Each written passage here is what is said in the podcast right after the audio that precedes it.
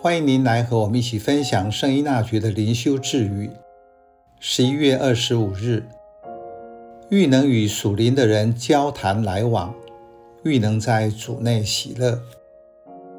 您注意到谁是自己心灵的导师或朋友吗？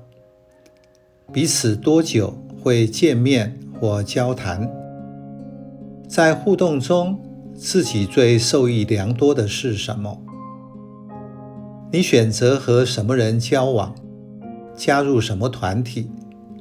相对的，你周围是什么人，就会让自己变成什么人。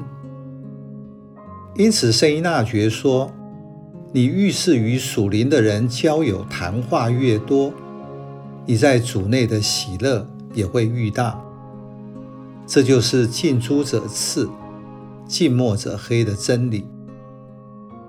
属灵的人会从超越的角度去观察、理解，并判断世上的事物，因此不受俗物事物的羁绊。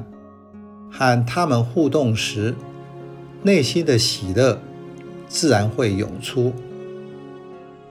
延伸来说，就是你不要交错朋友，因为在现代的生活中，属灵的人越来越少。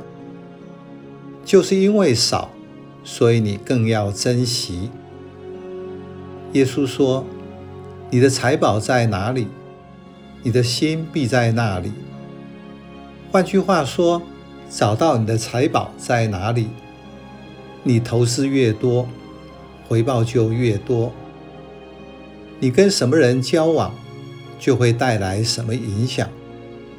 这是为什么孟母要三迁一样。现代神经医学的研究报告指出，你和什么样的人来往，你的精力、注意力，无论是有形的或无形的，就在那里聚集。你越专注在那里，你的神经就会在那里连结。神经连结靠放电，就是能量。所以属灵的能量。就会越来越多，越来越强。用更通俗的话说，就是你的磁场会不一样。所以磁场对，所产生的共振、共鸣的效力就大。这是为什么人需要团体。这个团体不是指人的身体所形成的团体。按照维慕天神父的讲解，你的神师或灵修指导不一定是一个人，有可能是信经的诸圣，世界古往今来那些有智慧的人，也很可能包括智慧的书籍，这些都是你团体的一部分。